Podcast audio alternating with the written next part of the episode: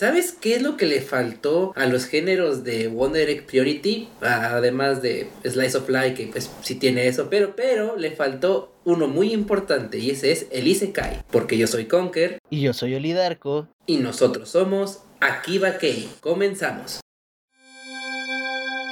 ¿Pikachu?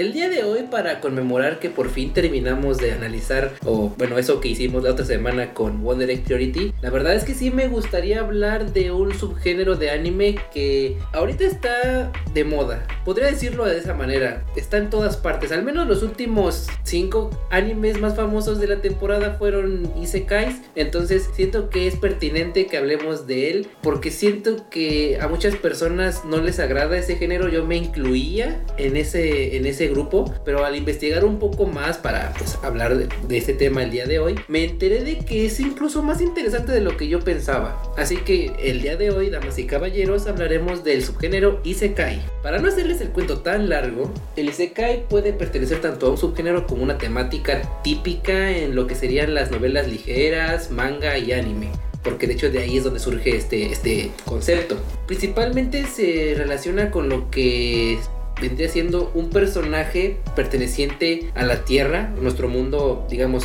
normal, real, en el que vivimos todos, y que de manera intencional o, bueno, principalmente accidental, termina llegando a un mundo paralelo o a un mundo virtual en algunos casos, pero de eso hablaremos más adelante. Eh, cuando llegan a este mundo, ya sea este protagonista o grupo de protagonistas, tienen que aprender a adaptarse y asimilar pues su nueva realidad, su nuevo mundo, así como ajustarse a las reglas que hay ahí. Pero yo creo que hay un aquí hay como una contradicción muy grande porque normalmente cuando vemos un isekai nos describen a un protagonista que ya conoce el mundo en el que se encuentra, como que él lo asimila muy rápido, en plan llegué aquí, sé que estoy en otro mundo, funciona de esta manera, entonces ya es todo sencillo, es como la seda.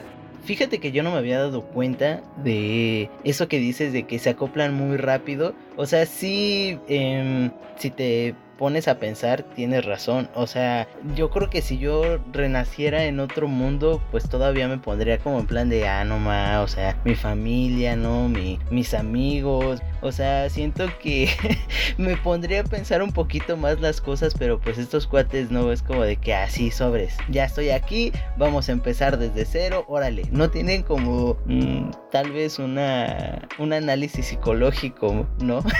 de que, oh, ya estoy en otro mundo, eh, ¿qué voy a hacer? Pero bueno, este, vayamos este, por partes. Bueno, el Isekai se puede dividir en dos tipos, que son Isekai Teni, eh, transición a otro mundo, e Isekai Tensei, reencarnación en otro mundo. O sea que normalmente el protagonista es teletransportado, invocado o reencarnado en otro mundo. Y si bien podría ser cualquier otro mundo, casi siempre son medievales o con alguna temática de videojuego. Y da la casualidad que el protagonista suele ser otaku, hikikomori, Ah, ah, aquí pequeño paréntesis, el hikikomori es una persona que se encierra en su cuarto y no sale para nada, o sea, ni siquiera para comer, se queda ahí recluido de, todo. Se cierra paréntesis, ninis o gamer. Digamos que eso es lo común, es lo que normalmente vemos en un, en un Isekai, pero la verdad es que también hay otro tipo de Isekai que realmente no solemos contarlos. De hecho, hasta este momento no había caído en la cuenta de que también cuentan como un Isekai. Y es que hay otro subgénero, o sea, es como un sub-subgénero, como en el origen, un, un Isekai dentro de un Isekai. Y es el hecho de que existe el Isekai reverso o el reverse Isekai para más finos, ¿no? Y este es en el que personajes de otros universos paralelos terminan en nuestra Tierra que sería como el caso de Sonic X. Ya saben, Sonic el Erizo, el anime que salió hace un buen de tiempo. Bueno, ese cuenta como Isekai pero Isekai reverso, o sea, nadie fue al mundo de Sonic, él vino a nuestro mundo. Y como ese puede haber otros ejemplos. Se me viene a la mente el de Devil is a Part-Timer, que es en el que Satanás, o sea, el diablo, el rey de los demonios, aquí Belzebú, va de su mundo y llega al nuestro. Y ya sabes, lo típico, se convierte en un, en un juzgando y tiene que trabajar. Bueno, eh, no voy a ahondar en eso, pero esa es la temática, que el Isekai no tiene que ser precisamente de un humano yendo a otro mundo, también puede ser de criaturas de otros mundos viniendo a la nuestra. Y siento que ahí está como que la balanza, porque normalmente estamos acostumbrados a el clásico anime en el que el protagonista muere o no sé, viaja a otro mundo y se vuelve el héroe de ese mundo y el elegido y bla bla bla bla. Siento que el hecho de que haya ese Isekai reverso le da más dinamismo a este género y lo hace menos genérico, menos cliché. Y es que desgraciadamente también no son tan famosos. O sea, si, si te pones a pensar en cuántos animes hay sobre otras criaturas que vienen a nuestro mundo casi no hay o si los hay no pegan tanto como por ejemplo en el caso de Doraemon o como dices en Sonic X. O sea sí pegaron pero siento que es porque no sé a lo mejor la personalidad del, personaje o la característica del personaje no si te das cuenta Doraemon y Sonic X son como pues bonitos no eh, bueno en el caso de Doraemon es bonito y en el caso de Sonic X pues sí es tierno pero aparte de que es tierno, viene de videojuego, ¿no? De hace años atrás, o sea, ya tiene como una cierta popularidad, entonces era normal que se hiciera famoso. Por ejemplo, el anime que mencionas, el de Hataraku Mau-sama o The Devil is a Part-Timer, no lo he visto. Entonces, yo siento que no pegan tanto. Yo creo que influye el cómo se se relacione o cómo se identifique el, el, espectador con el protagonista. Y aquí, bueno, esto vamos a hablarlo más adelante sobre las tramas que sinceramente ya no, ya no gustan tanto, ya están muy quemadas. Pero es que la verdad, normalmente en estos tipos de animes el personaje suele recordar su vida pasada en el mundo real. O sea, llegan al, nuevo mundo, al mundo alterno, todavía con su mente intacta. O sea, pueden haber muerto o reencarnado o puede que hayan sido transportados, pero ellos siguen siendo los mismos del mundo anterior. Por ejemplo, uno así, un ejemplo rápido, el de Kumo de Suga Nanika, o sea, el de la arañita, por si no, no queda claro mi horrible japonés, el de la arañita. Ahí ella, a pesar de que reencarna como una araña, sigue teniendo la mentalidad de una adolescente. Entonces, digamos, es la manera en la que conecta el anime con el espectador el hecho de que tenga su éxito, porque pues yo no puedo,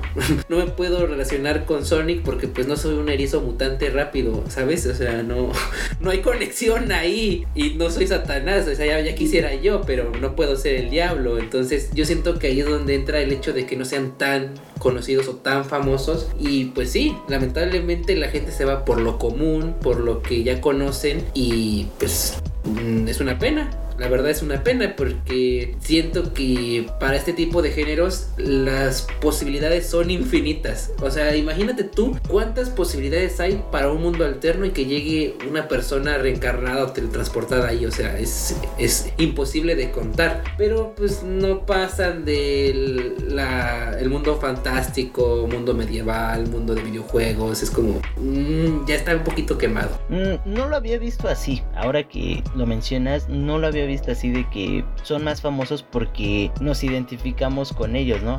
Todos somos unos otakus, ninis y frikis, ¿no? Este, entonces puede que tenga razón, ¿no? se hacen más famosos porque nos identificamos con el protagonista, que hay algunos animes en los que, bueno, de este género, que sí me han costado identificarme con el protagonista. No empatizo con él, pero entiendo el punto, ¿no? Sí, yo también no, no soy un gatito azul regordete que saca cosas de su bolsa, entonces no podría identificarme con Doraemon, pero a lo mejor sí con este, con el niño, ¿no? Que, ah, se me acaba de olvidar el nombre, pero con el niño a lo mejor sí hubo personas que se identificaron explicaron. Y a lo mejor por eso también pegó, ¿no? Pero eso no tenía que ser precisamente así. Y menos aún sabiendo cuál es la historia detrás del Isekai. Mira, para empezar, el origen es muy antiguo. No, no, es de, no es de la época reciente del anime, ni mucho menos. Incluso tiene sus orígenes en la literatura japonesa antigua, así bien lejos.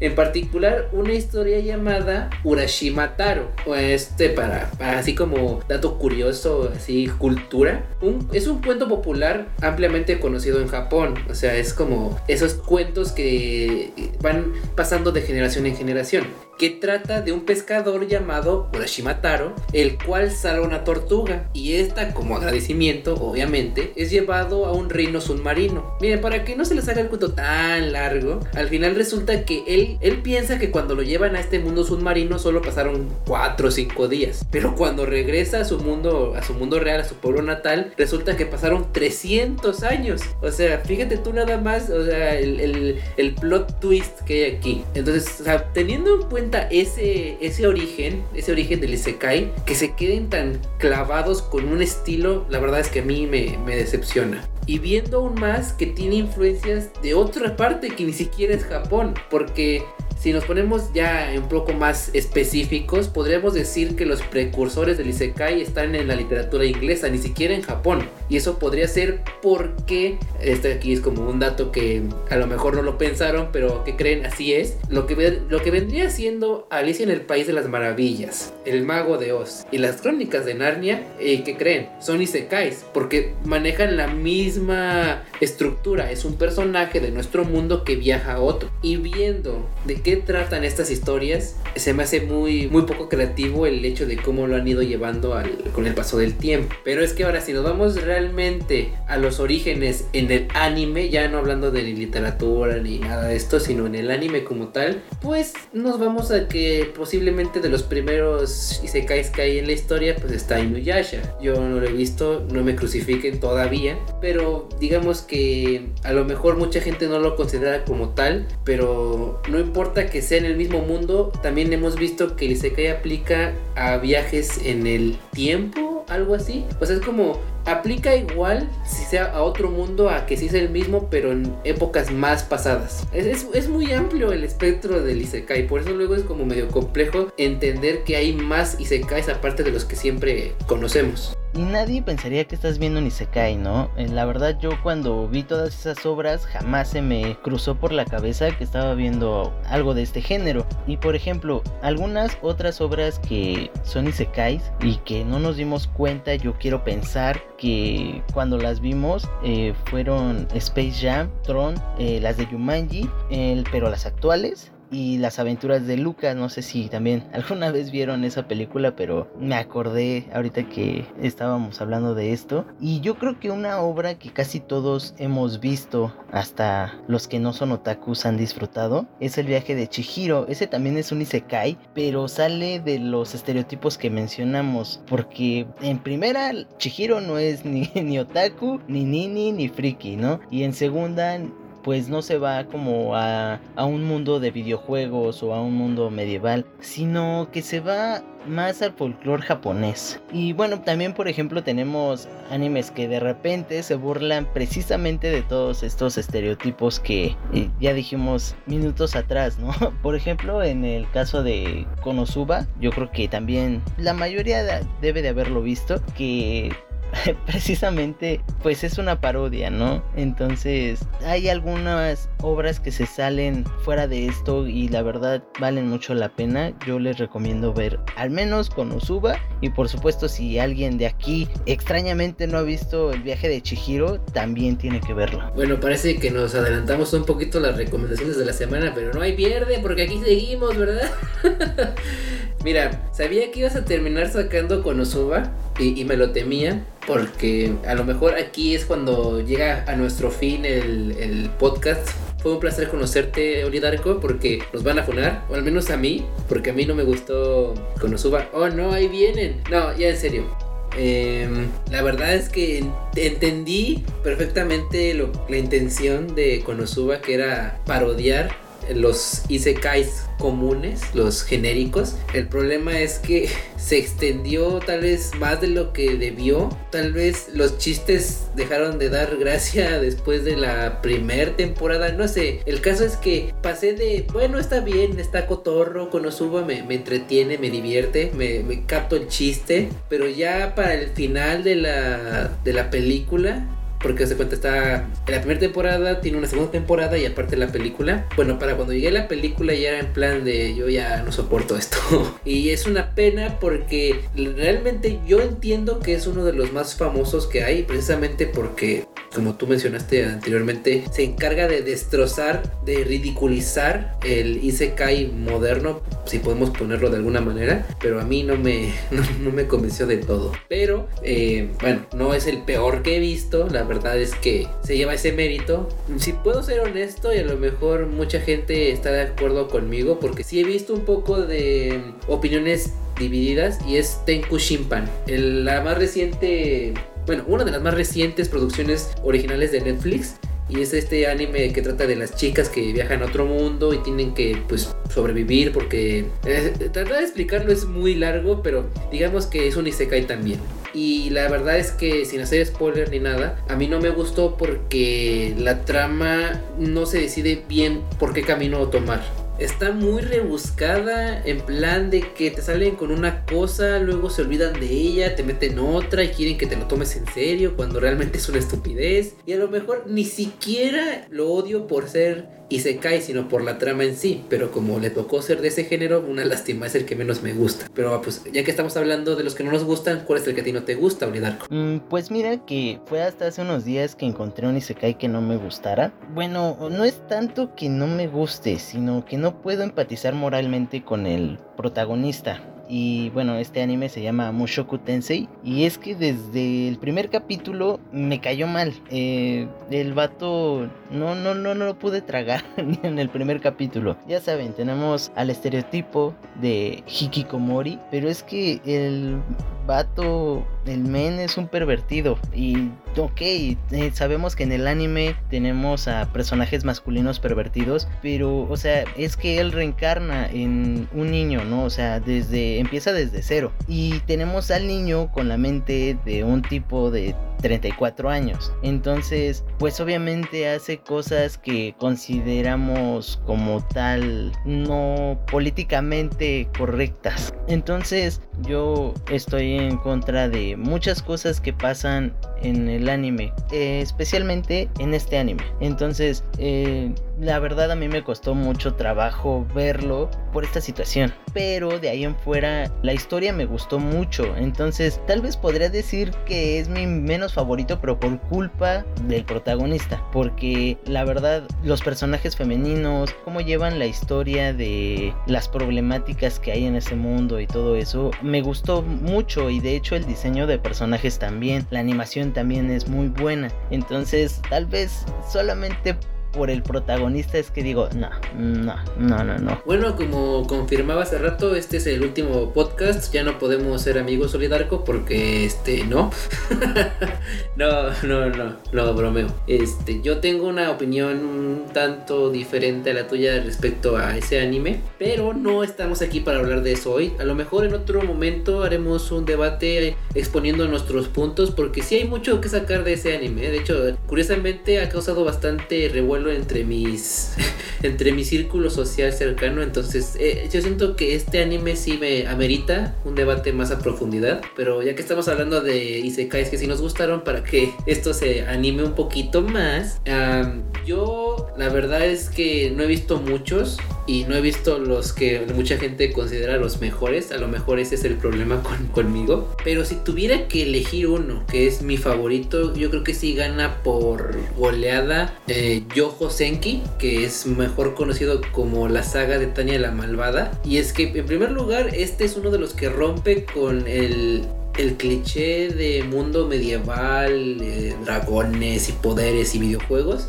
Y es que, no, o sea, eh, así rápidamente, sin hacer mucho spoiler, estamos hablando de un mundo en el que se está desarrollando la Segunda Guerra Mundial, pero como un poquito más diferente, un poquito más universo alterno, con tecnología un poquito más avanzada. Para pronto, estamos hablando de una Loli nazi. ¿Qué más quieren, por el amor de Dios? Pero no, no es solo lo único que me gusta, sino la seriedad que tiene. Digamos que mm, tiene el humor bastante bajo, lo mantiene muy bajo. Tiene cero moe, no hay nada de moe ahí. O sea, todo es serio, serio, pero serio como se debe. Entonces, también el desarrollo de personajes y la animación le da un, un extra maravilloso. Y yo siento que si tuviera que recomendar un Isekai, sería ese. Es, es cortito, nada más tiene 12 capítulos, creo. Pero le agregas que aparte tiene una película igual de buena. Y oye, mira, un de calidad no lo niego. Ah, yo el de Yojo Senki no lo he visto, pero sí me llama bastante la atención. Más que nada por esa situación de, de guerras y nazis. Me gusta mucho esa historia. pero eh, mientras no lo veo, mi favorito está entre Re Zero y Tate no Yusha. Re Zero a mí me gustó muchísimo. Primero que nada por la animación y diseño de personajes, que es lo que a mí me atrapa en un anime antes que, la historia. O sea, por ejemplo, si entro a las páginas de anime y veo la imagen, digo, ay, a ver esto de qué es. Y ya después me, interesa la historia, ¿no? Me atrapa lo, lo visual. Pues a mí Recero me atrapó más que nada por eso. Y ya después, conforme lo fui viendo, aunque al principio Subaru no me cayó muy bien, Subaru el protagonista, también no me cayó muy bien, pero es porque te desespera bastante, ya saben, el protagonista y chillón. Entonces, bueno, me desesperó, pero la verdad es que como persona te agrada y te cae muy bien y siempre busca superarse, ¿no? Eso en un protagonista tú dices, ah, no más muy bien, sí te puedes identificar con él. Y aparte, aunque la historia en la primera temporada es algo confusa, poco a poco se va desarrollando, ¿no? Y, pero pues bueno, ya en la segunda temporada, que ya ahorita ya terminó, pues nos dicen más cosas, ¿no? Y bueno, afortunadamente Panini trajo las novelas, entonces tenemos para más. Y Tate no Yusha, pues aunque también tiene cosas ahí medio cuestionables, la verdad es que, no sé, a mí el protagonista me cayó muy bien. Y bueno, o sea, como que entiendes el cambio que tuvo dentro de ese mundo, ¿no? A cómo llegó. O sea, yo siento que, no sé, si fuera Naofumi, pues creo que hubiera hecho lo mismo. O sea, me hubiera vuelto igual. Porque hubieran corrompido la buena persona que soy. Entonces, o bueno, que quiero pensar que soy. Entonces, pude identificarme con el protagonista. Definitivamente estoy entre Tate no Yusha y Reserva. No quiero dar más como explicaciones porque siento que voy a dar spoilers. Y pues si no los han visto, pues no quiero arruinárselos como a mí me arruinaron Tate no Yusha en un taxi. Entonces, no, no quiero. no quiero ser la misma persona cruel. Bueno, pues ya tengo planes para la próxima semana ver esos animes que has mencionado tú. De hecho, Recero tengo un montón de tiempo queriéndolo ver. Y sé que cuando lo haga será un antes y un después en mi manera de ver los Isekais y de mi lista de Isekais favoritos. Estoy casi un 95% seguro de que eso va a pasar. Pero hasta entonces yo creo que nos vamos despidiendo.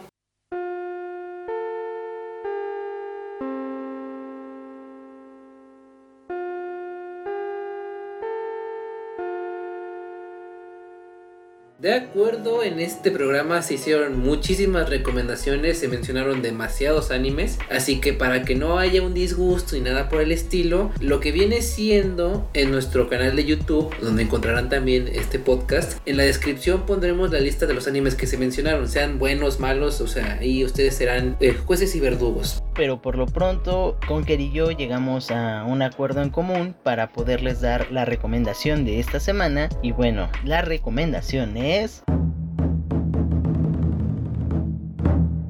Recero Starting Life in Another World. Bueno, espero que les haya gustado este programa. Nos vemos la siguiente semana, porque yo soy Olidarco. Y yo soy Conker. Y nosotros somos Akiba Cake.